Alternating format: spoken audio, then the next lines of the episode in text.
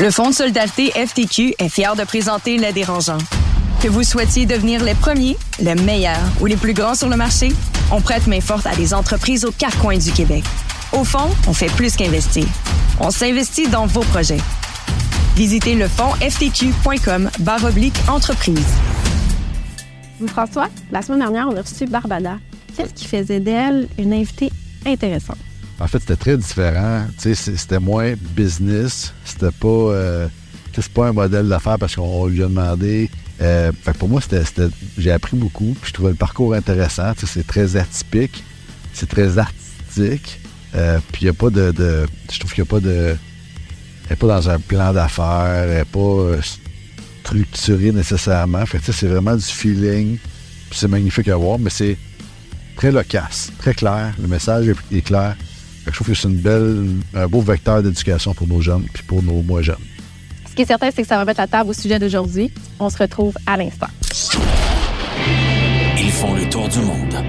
Signent de gros contrats. Écœurent pas mal de monde.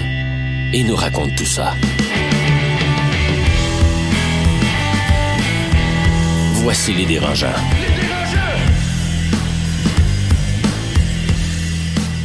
À chaque semaine, les dérangeants, c'est des Carlo Coccaro, des Étienne Crevier ou encore des Dominique Gagnon. Cette semaine, pour l'épisode d'aujourd'hui, j'ai avec moi Louis-François Marcotte. Salut. Comment ça va? Ça va très bien. Ça va. Et Anne Martel. Allô? Et là, on rentre vite dans le sujet. Comment ça va vraiment? Qu'est-ce qui se passe dans vos vies? Moi, ça va super bien. C'est le Black Friday qui arrive, là, fait que je vais dépenser. Oui, c'est sûr, il faut que tu meubles ta maison de plusieurs millions de dollars. toi, Anne, est-ce que tu es de euh, bonne humeur aujourd'hui? Oui, je suis vraiment de bonne humeur. Là, je comprends que je suis pas toujours stable, ça a l'air, mais aujourd'hui, ça va vraiment bien. Euh, écoute, j'ai euh, j'ai participé à un, événement de levée de fonds là, du Musée des Beaux-Arts récemment. Ça s'est super bien passé. On est très excités des résultats. Le musée est en grosse campagne de financement, là, financement pour d'une centaine de millions de dollars. La majorité a déjà été récoltée. C'est vraiment une campagne qui va permettre euh, d'amener un peu plus du musée dans la communauté. Fait que c'est un super beau projet. Euh, donc, ça avance très bien.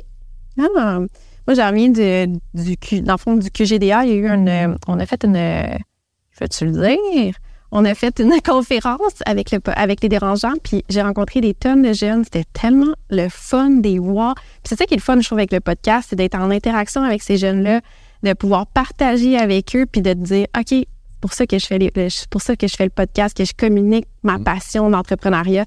Fait que ouais, c'était bien le fun. Cool.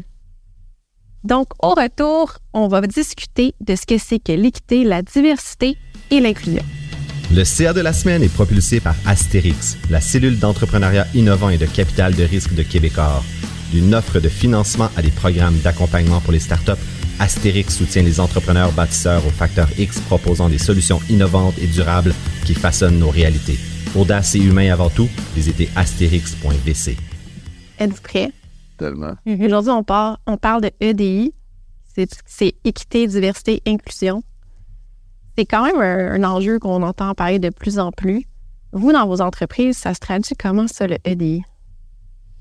Écoute, c'est tellement complexe, puis j'ai plein d'anecdotes par rapport à ça, mais tu sais, je veux dire, je pense que moi, j'ai été, bâti une compagnie en technologie, fait que déjà à la base, euh, la diversité, c'est un enjeu dans les compagnies en technologie. Puis je dirais à Montréal, c'est un enjeu qui est très difficile. Le bassin de talent, juste à la base, tu sais, il pas super euh, diversifié. Donc, tu sais, d'essayer de bâtir des pratiques inclusives pour augmenter nos chances d'attirer des candidats, ça a vraiment été quelque chose qui a été réfléchi, calculé.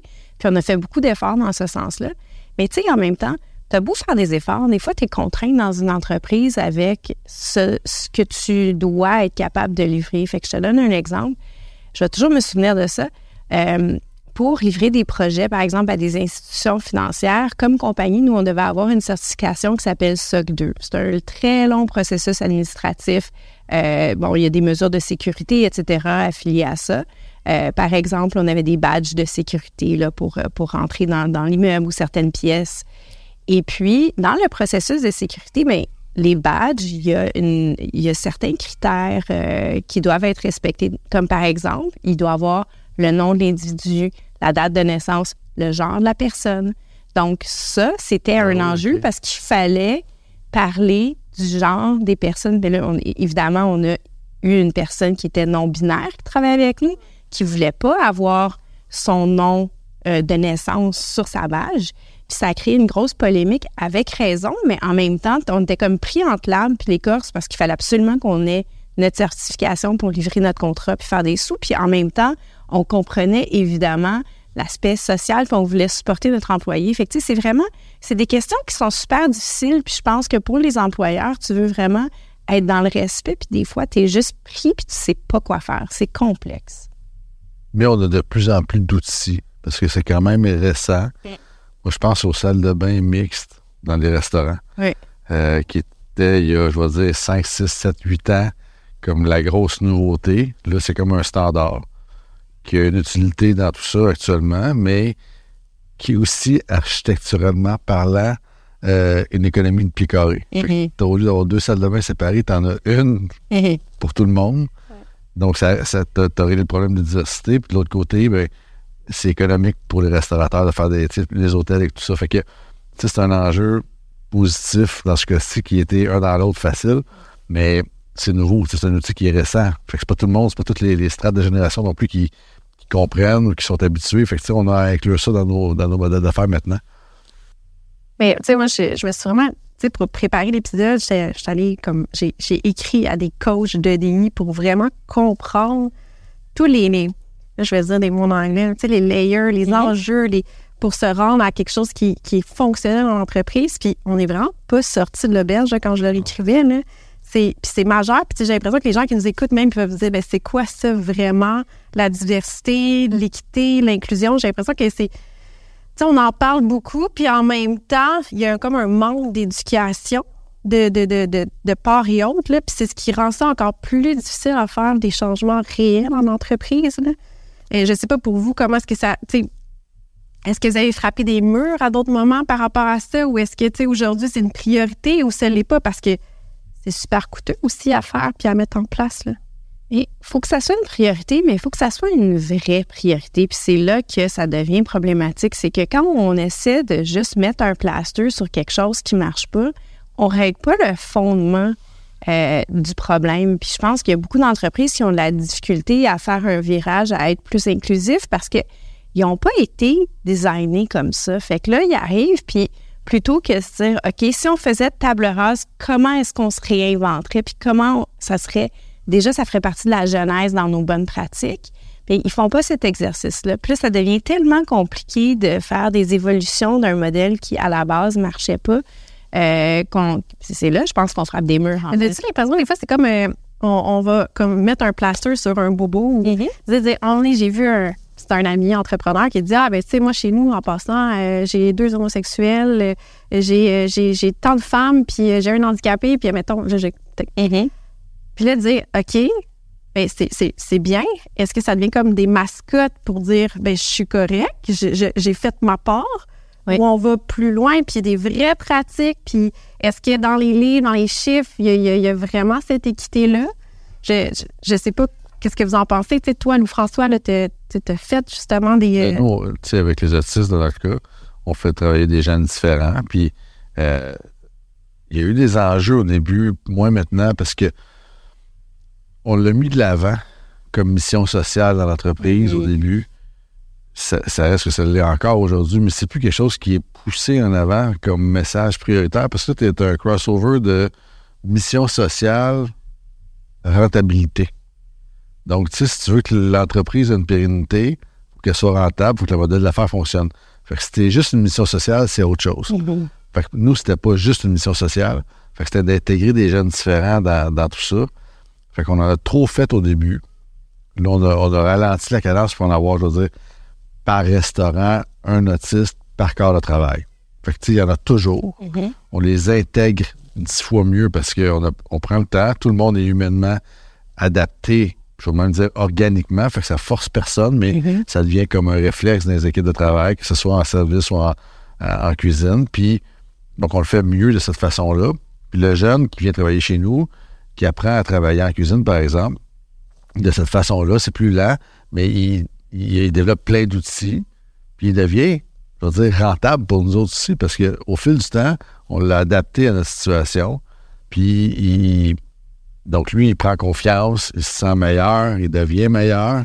Fait que tout ça comme émané sur tout le monde. Le problème, c'était le social de ça. C'est des gens qui venaient au restaurant puis qui disaient « Veux-tu voir un autiste? » Il y a vraiment des gens qui ont sais. Puis là, tu fais OK, là, c'est pas du folklore. Le jeune qui est en arrière, jamais je vais te le faire sortir de la cuisine pour te le montrer. C'est pas un animal de cirque. tu sais. Ça, c'est une éducation dans laquelle, parce que tout ce dont on parle là, c'est récent. C'est c'est dit, on en parle aujourd'hui, mais tu sais, c'était pas parlé euh, tant que ça il y a 5 ans, 8 ans, 10 ans. Donc, tu sais, c'est quand même, on apprend, je pense, à, à gérer ça. Euh, nous, on l'a fait sur les 4-5 dernières années, puis ça a fonctionné.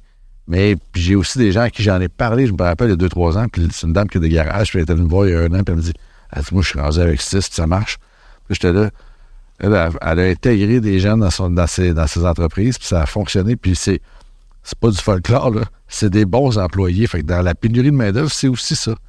Fait que dans notre diversité à nous, de cette façon-là, c'était l'inclusion euh, idéale. Mais ce qui est intéressant dans ce que, dans ce que tu racontes aussi, c'est la place du marketing, la diversité. Parce que, tu sais, c'est- là que ça devient vraiment problématique. C'est que si c'est un exercice de marketing, mais ça va toujours clasher, puis c'est là que tu vas le frapper ton mur aussi, Oui. ça va toujours clasher avec tes valeurs parce que, tu sais, je veux dire, je dis pas que tu y crois pas quand tu le promouvois, mais, tu sais, quand tu commences à promouvoir quelque chose de bien différent de ce que tu as promu pendant 20 ans, tu sais, c'est- un petit peu louche, là, on va se le dire. Non, parce que c'est sûr que, d'un point de vue, tu as quand même dû attirer une clientèle. En- Tu sais, mettons, tu as le choix entre un café puis un autre. Et par des valeurs, ils vont venir chez toi. C'est un couteau à deux tranchants parce que, oui, ils vont venir chez nous. Parfait, le café est pas bon. Tu reviens-tu?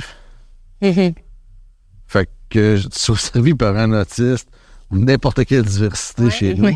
Si le produit n'est pas bon, Mais c'est ça, est-ce Ça qu'il y a des villes, le fond, tu as justement le danger de dire Ah, il fait du marketing sur le dos de des autistes?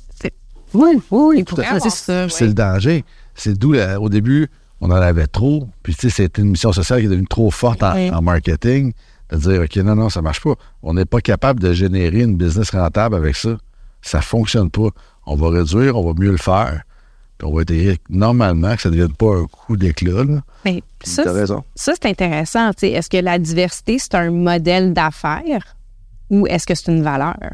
C'est vraiment deux choses complètement différentes. À moins que tu sois une entreprise, une, organisation avec une mission sociale de promouvoir la diversité. Mais sinon, c'est vraiment, vraiment Ben, ça peut ne pas être de la promotion, ça peut être de l'inclusion, tu sais. Oui. C'est là que je pense c'est que le modèle fonctionne en inclusion et non en promotion. C'est ça, exact. Parce que euh, on devient, c'est pas des outils, c'est des employés à valeur juste. Parce que si on fait notre job, nous autres, comme employeurs puis comme collègues de travail, là, ces jeunes-là deviennent des payeurs d'impôts tantôt, des travailleurs sur le marché du travail.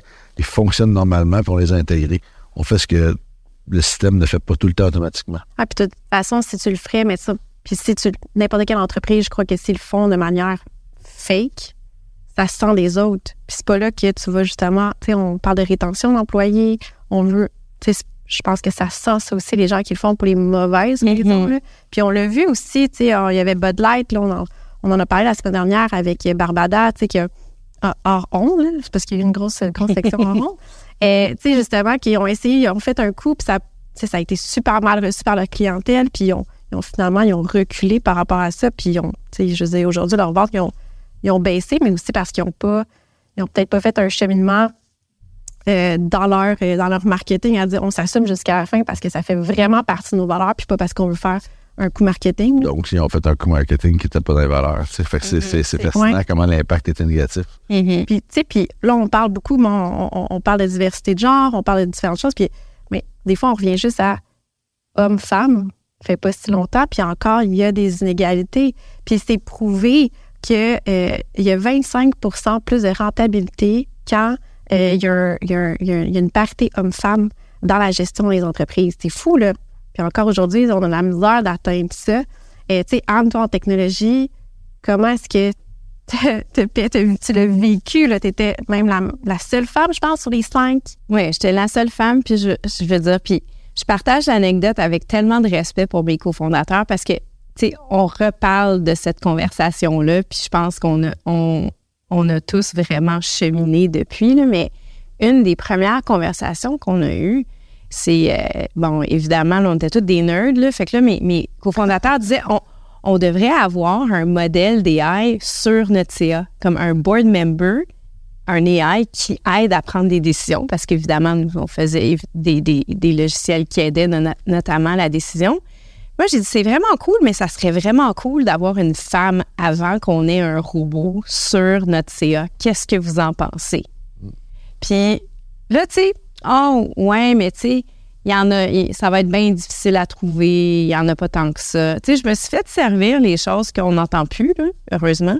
Mais je me souviens encore de cette conversation-là où je me suis dit, ça va être, ça va être plus facile de faire passer un robot qui, est- qui a même pas été créé encore sur mon CA qu'une femme. OK. Je m'attendais pas à avoir cette conversation. Il y, a, il y a combien de temps? Il y a 5, 6 ans. Tu sais, c'est comme. Puis je suis pas tant certaine qu'on l'entendrait plus. Non, je, je te garantis qu'on l'entendra encore, cette conversation. Parce que, tu sais, autant j'étais sur un conseil d'administration, puis on est arrivé à une parité homme-femme. Puis on est, moi, je dis, ben, ce serait le fun d'avoir euh, de la diversité autour de la table. Et je me suis fait répondre, oui, mais nous, dans notre secteur, il n'y en a pas vraiment, tu sais. Je dis, oui, mais c'est parce qu'on se tient tous ensemble. C'est sûr qu'on les voit pas, là. Mhm. Puis, tu sais, il y a ça aussi, tu sais, c'est qu'on se tient entre nous. Puis on voit pas ce qu'il y a autour. Puis il y a clairement comme des ça demande des efforts de plus. Mhm. Vraiment, définitivement. C'est quelque chose qui est intentionnel, la diversité. Ça peut pas, ça arrivera juste pas naturellement par hasard. Il faut vraiment que tu y réfléchisses. Ben, c'est drôle parce que là, on parle de, d'équité. Oui. Des fois, quand, quand je parle d'équité homme-femme, je me fais vraiment traiter de féministe fini. C'est fou, là. Puis là, je leur explique, je dis non, mais c'est parce qu'on dit on- oui, mais là, c'est vous en avez de la place. Puis je, je dis oui, on parle pas d'être égal, on parle d'être équitable. Puis il y a une différence, on sera jamais égal. Non, mais regardez juste aujourd'hui, là. Je suis tout seul, le gars. Quand même. Comment tu te sens? Est-ce que tu te sens euh, Quand même en équilibre pour l'instant. Puis comment est-ce que tu vis ton rôle d'homme blanc aujourd'hui? Bien, bien, je, je- je suis très confortable. Je fais bien ça. Vous êtes bonne avec moi. Ça, moi, on dirait que le sujet, des fois, me, me stresse parce que j'ai peur de faire des erreurs. Tu sais, j'ai peur de dire la mauvaise affaire, de faire la mauvaise chose. Puis, je ne sais pas, vous, si ça vous est déjà arrivé, des moments où est-ce que vous avez dit, OK, j'ai échappé une balle sur le sujet.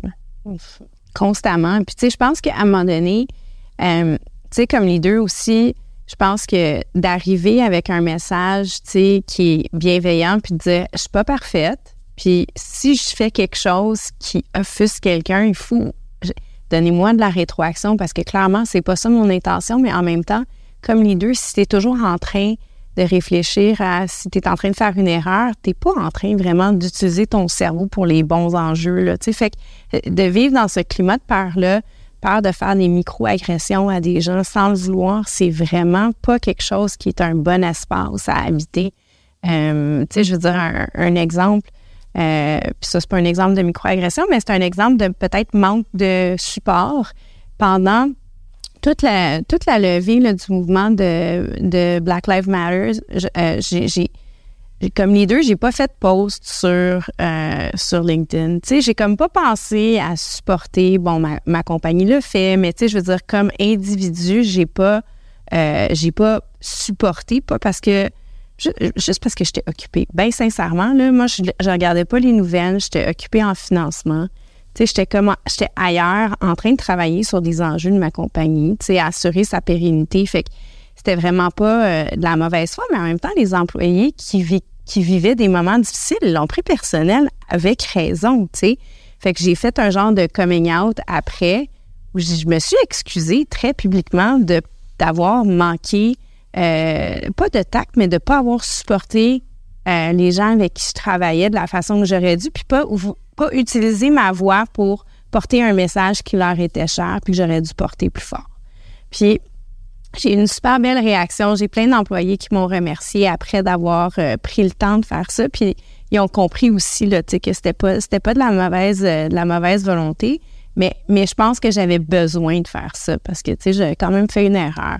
Fait que ça c'est mais c'est difficile quand même de, de- comme les deux de toujours être confrontés à ces situations là puis déterminer lesquelles ont de l'importance puis comment les gérer, tu sais. C'est des nouveaux réflexes aussi à avoir comme leader, comme entrepreneur. Tu sais, tu peux pas toujours être parfait dans tes réactions, parfaite, puis de, de- de gérer ça. Tu sais, moi, je, je le vois sur des employés, des jeunes employés de cuisine ou de salle qui, qui, qui sont un garçon qui s'habillent et, et- vivent d'être une fille au quotidien, mais légalement sont encore un garçon dans le papier. Fait que là, t'as, t'as des payrolls qui roulent, plus tu dis, c'est qui?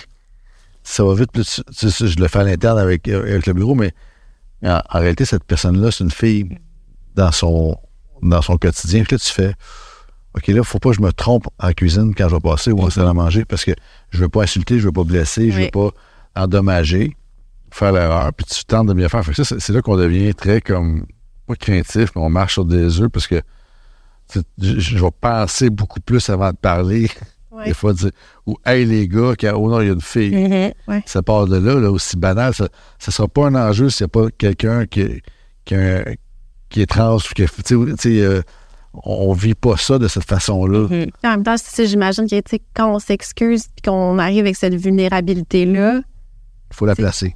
Ben, je pense qu'on a aussi le rôle de faire de, de l'éducation. Moi, j'ai été confrontée à ça. On avait un, un- ben, un partenaire qui ben, c'était, un homme, puis c'est devenu une femme dans le processus. Mhm. Puis moi, mes employés continuaient à dire, ben, il est, il est. Puis là, euh, quand ils parlaient, puis, là, j'ai dit, j'ai dit les asseoir, puis dire, non, non, là, comme, c'est elle. Puis, puis là, de, d'en parler, puis là, mais moi, il fallait que je m'éduque, puis que je m'équipe aussi pour être capable d'aborder ce sujet-là avec eux. Puis, puis je le vois aussi avec le clash des générations, parce qu'il y en a pour qui c'est, fâchant. Puis là, il s'est dit, OK, on a vraiment un. Faut que je l'aborde, puis c'est comme si ça me donne des fois le rôle de devoir euh, prendre ces enjeux-là et les asseoir dans mon entreprise et qu'on en discute, qu'on crée des tables de discussion pour défaire un peu aussi. Puis justement, comme moi, je, je me vois comme obligatoirement devenir comme un acteur de changement à l'intérieur de ça. Mhm. Tu sais, moi, je m'intéresse à devenir B Corp, puis je travaille là-dedans, puis on me parle de gouvernance, puis je dois, tu Mhm. sais, je dois monter des documents, puis des affaires que j'avais pas, là, que je me dis, ben, je le prends, moi, tu sais, je le nomme, j'en parle, mais non, non, il faut que ce soit, tout le monde. Là. faut que ce soit nommé, il faut que ce soit assis, puis la vieille garde l'a pas. Sais, puis moi, je le porte, mais ça veut pas dire que tout le monde le porte, là.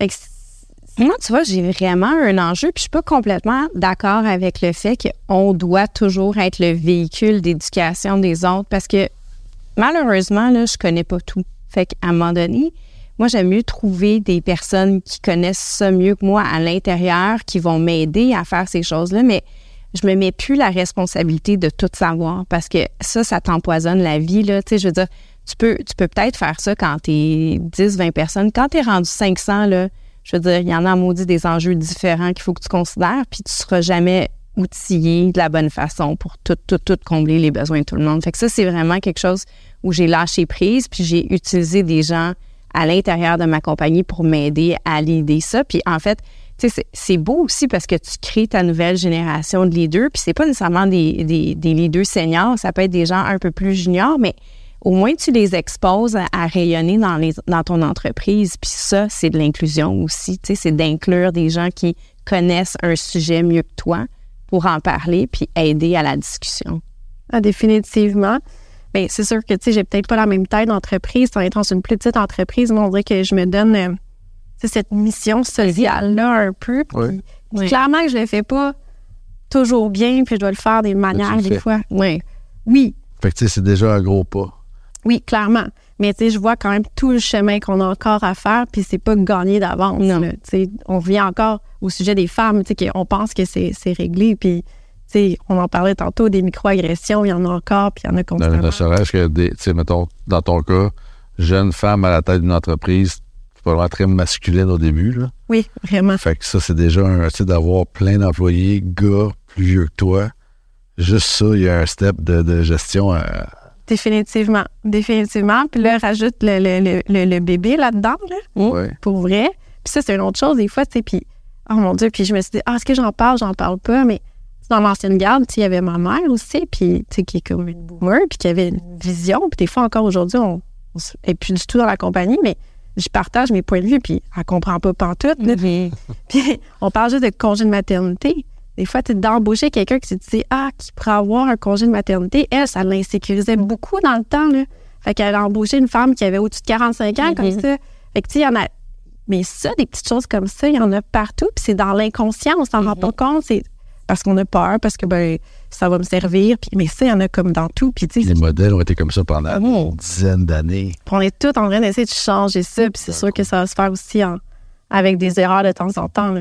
Oui, non, c'est ça. Le, le- tout le sujet de la maternité, c'est très difficile pour les PME d'intégrer ça à leur modèle d'affaires parce que, tu sais, je veux dire, veux, veux pas, c'est, ça impacte ta rentabilité. Là. Tu sais, je veux dire, quelqu'un qui quitte puis devoir remplacer quelqu'un temporairement, d'avoir peut-être deux salaires à payer, pas avoir la même efficacité, c'est certain qu'il y a un coût à ça. Puis, fait, je pense qu'il y a encore beaucoup d'entreprises qui, qui se limitent parce qu'ils veulent pas accuser de ces coûts-là, ils veulent pas participer, tu sais, à ce projet de société-là. Ça existe encore. Ouais, puis là, tu parlais de ça, puis tu sais, moi, ça me fait penser, cette année, j'ai regardé mes chiffres, là, je suis rentrée au bureau l'autre fois, puis je fais, OK, je ferai pas une année record cette année.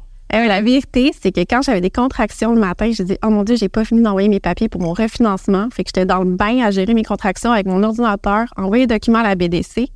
Ça, c'est l'autre chose, où je regarde mes chiffres, je dis, hey, ça sera pas une année record. Mais mettons la banque, là, qui sait qu'il va te prêter, puis que tu pars en congé de maternité, puis que la compagnie est dans un. est plus à risque, ou elle va peut-être être moins profitable. Il y a tous ces enjeux-là aussi avec les gens qui, qui ont des attentes. Fait que là, on est, au début, je dis, est-ce que je leur dis que je suis enceinte? Est-ce que je dis que je pars en congé de maternité pendant que je vais aller chercher un financement? J'y ai pensé. Puis J'imagine les gens qui font des levées de fonds avec des WC. Tu sais, je veux dire, il y a- il y, a, il y a de plus en plus de filles, c'est extraordinaire. Mais les WC posent cette question-là, tu sais. T'as-tu des enfants, t'en veux-tu? Ça, c'est des questions ils, qui te ils posent. se donnent le droit de le poser. Oui, Comme bien oui. Puis, dans- à la limite, j'aime bien mieux qu'ils me le posent parce qu'ils le pensent tout. Fait que aussi bien d'adresser ça. parce que, tu sais, je veux dire, sinon, si tu veux voir de la discrimination, tu vas en voir, c'est certain parce qu'ils te rappelleront pas. Fait qu'au moins, quand tu as le dialogue puis qu'ils voient ta réponse, ils se sentent déjà plus en confiance parce que, tu sais, les femmes, on prévoit ces questions-là puis ces choses-là. Fait qu'on y a généralement réfléchi. Mais, tu sais, c'est ça, la, la, la, maternité en est un. Puis l'âgisme aussi, là, autant vers le haut que vers le bas, embaucher des personnes plus seniors, euh, c'est ça peut être ça peut être difficile pour quelqu'un, de ton âge, de mon âge, euh, qui, je veux dire, qui n'ont pas nécessairement l'idée des gens avec plus d'expérience que nous. C'est quand même complexe parce que c'est pas le même style de gestion. Même chose, l'idée des personnes qui sont vraiment, vraiment très jeunes, pas la même mentalité, une autre génération. C'est complexe aussi. Fait que, tu sais, d'être capable d'arrimer tous les volets de ça dans, dans ton organisation, c'est c'est un gros travail. Ce qui est certain, que c'est c'est vraiment un sujet qu'on pourrait parler pendant des heures, puis qu'il n'y a pas de débat à avoir ici. C'est juste comment le faire, comment bien le faire. Puis je- parce que j'invite juste les gens qui nous écoutent à aller chercher de l'information là-dessus. Partagé, ouais. Ouais, de partager là-dessus. Restez avec nous. Au retour, on a notre question dérangeante. Le CA des dérangeants, une présentation de Kera Capital, la plus importante banque d'affaires indépendante québécoise offrant des services conseils pour vos projets de vente, d'achat et de financement d'entreprise. Avec plus de 300 collaborateurs dans 35 pays, Kera Capital vous offre un monde à la hauteur de vos projets. Question dérangeante? C'est quand la dernière fois que vous avez acheté québécois? Je vais vous aider, là. Je vais partir. Moi, c'était hier. Toute la j'étais petite, je pense que c'est québécois. Ah, c'est Ah, ouais, ok. ouais. Ouais, mais il y a tellement des belles entreprises. Puis là, après ça, tu te fais targeter sur les réseaux sociaux. Puis là, tu cliques, là, tu cliques, là, ça Ça, t'amène, c'est les algorithmes, ils te poussent du stock, c'est facile. Je me dis, ah, mais là, c'est québécois. Fait que, ouais, euh, tout est pas mal québécois. Ben, moi, c'est ça qu'au niveau de la bouffe, je suis tout le temps comme dans le réflexe d'essayer d'acheter local, dans, dans- en général, que ce soit perso ou dans les, dans les entreprises. Puis sinon, dans, dans la veine semblable à la tienne, euh, nous, c'est la période de la chasse actuellement. Puis euh, qui est une marque québécoise, qui font du top linge, de outdoor, de chasse, de pêche, ont vraiment, comme encore une fois cette année, des collections super cool. Euh, fait que pas du québécois top notch. Euh, Moi aussi, là, quand je vais au marché, je mets dans mon petit panier bleu euh, des produits locaux. là. mais sinon, euh, j'ai consommé de la culture québécoise récemment. Je suis allée voir Testament de Denis Arcan, qui était excellent. C'est ce qui conclut notre épisode d'aujourd'hui. Merci d'avoir été avec nous. Merci à toi. Merci. Et on se retrouve la semaine prochaine. Et d'ici là, vous pouvez nous suivre sur euh, toutes les plateformes ainsi que YouTube. Merci. À bientôt. Le podcast de la nouvelle génération d'entrepreneurs au Québec. Les dérangeants. Les dérangeants!